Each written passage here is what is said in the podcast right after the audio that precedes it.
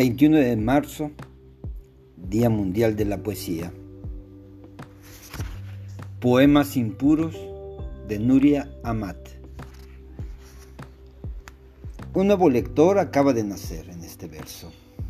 Lo anuncia el periódico con como gran noticia. No la creas. Al otro lado de la página los poetas crecen en sabiduría, duelo y transparencia. No lo creas.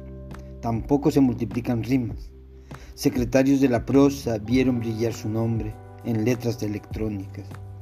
En este instante mismo miras la sombra de la hoja, olfateas la tinta, acabas de encontrar un cuerpo amado, pero no lo creas.